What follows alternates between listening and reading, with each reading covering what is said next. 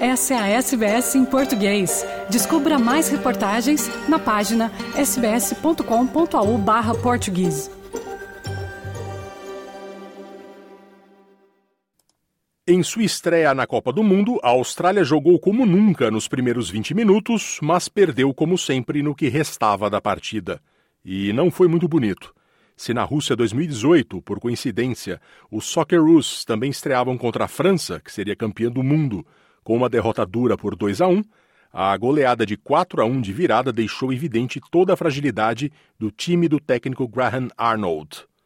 Para avaliar a estreia australiana no Mundial do Catar, conversamos com o jornalista brasileiro Eduardo Vieira, de Adelaide, que acompanha de perto o futebol australiano e faz o perfil A-League Brasil em português nas redes sociais.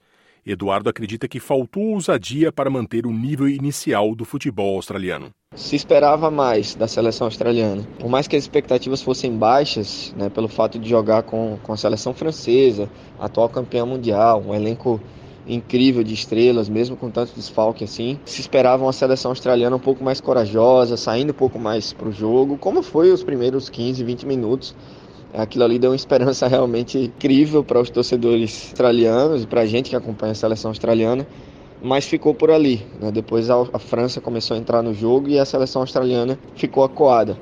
Como boa parte da imprensa esportiva australiana, Eduardo aponta a teimosia do treinador Graham Arnold como um problema e aponta uma possível rusga do técnico com o artilheiro da A-League, Jamie McLaren, que está na reserva, como um dos fatores.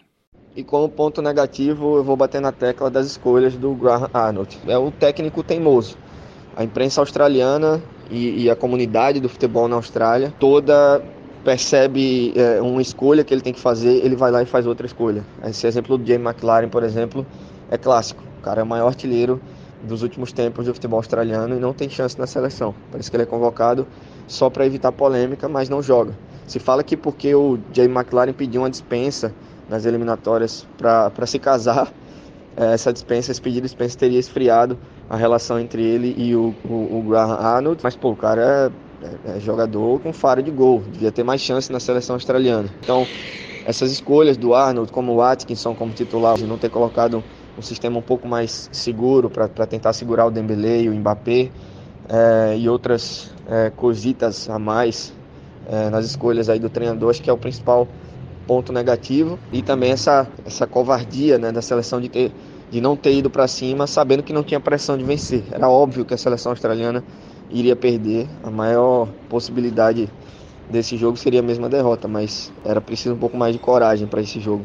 O jornalista brasileiro entende que a próxima partida contra a Tunísia, um adversário de nível técnico similar, é a oportunidade para soltar o time. A Austrália tem que ir com força máxima contra a Tunísia porque o que vier é lucro. Não se esperava que a Austrália se classificasse na Copa do Mundo, para a Copa do Mundo, a quinta Copa seguida.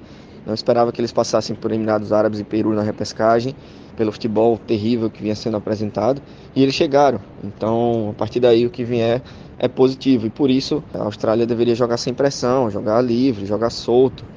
É, por mais que tenha limitação técnica, o que a gente viu foi um, uma seleção acuada, parecia jogo de profissional contra a sub-20. E a gente espera que contra a Tunísia consigam desenvolver um pouco mais do seu futebol. Apesar do retrospecto, Eduardo Vieira mantém algum otimismo de mudança de postura e que há chances de os Socceroos conseguirem a classificação. Sim, dá para sonhar.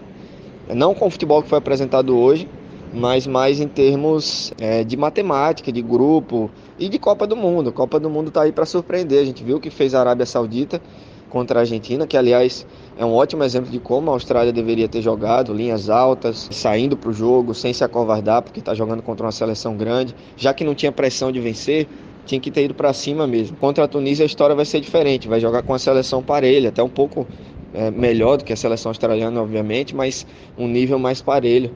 E vai soar um pouco mais para vencer, mas vai ter que sair mais para o jogo e vai é, imagino eu, se acovardar um pouco menos. O empate entre Tunísia e Dinamarca terminou sendo bom para a Austrália, porque num cenário positivo, a gente imagina a França vencendo a Dinamarca na próxima rodada e a Austrália vencendo a Tunísia. A gente chega na última rodada com a Austrália em segundo lugar, com três pontos, a França já classificada com seis, é, e um empate, um simples empate ali da Austrália contra a Dinamarca, classificaria a Austrália para a próxima fase, que seria histórico. Então a Austrália precisa no mínimo de uma vitória e um empate na próxima, nas duas próximas rodadas para conseguir a classificação. É possível? É. É provável que aconteça? Muito difícil. É difícil imaginar essa seleção indo para cima da Tunísia, enfim, com o futebol que foi apresentado, com as escolhas que o treinador tem feito e provavelmente vai fazer. Difícil confiar na seleção australiana. A Austrália estreou marcando um gol no início da partida com Goodwin, mas os franceses se reencontraram no jogo e golearam por 4 a 1 com gols de Rabiot, Giroud, que marcou duas vezes, e Mbappé. Também pelo grupo D, Dinamarca e Tunísia empataram em 0 a 0. A Austrália enfrenta a Tunísia no sábado, 21 horas, horário do sudeste australiano. Pouco depois, 3 da manhã do domingo, os franceses encaram a Dinamarca. A TV SBS transmite ao vivo as partidas e você também ainda pode acompanhar online no SBS On Demand. Quer ouvir mais notícias como essa? Ouça na Apple Podcasts, no Google Podcasts, no Spotify ou em qualquer leitor de podcasts.